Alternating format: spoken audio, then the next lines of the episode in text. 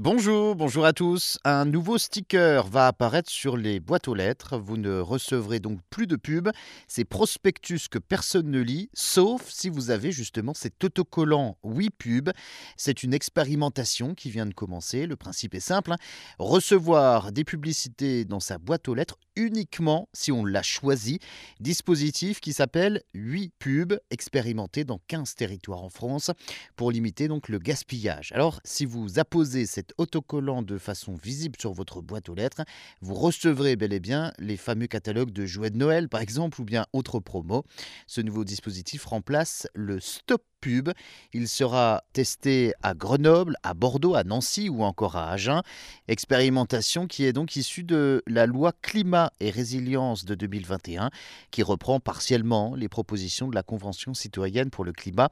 Près d'un million de tonnes de pubs par an arrivent dans nos boîtes à lettres.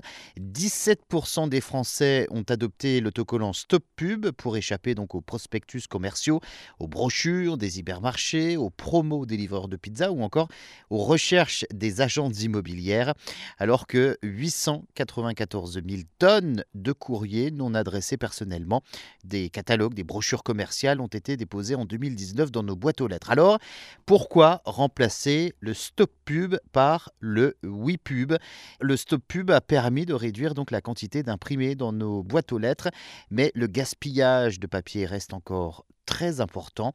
30 kilos par an et par foyer de quantité de pubs reçus.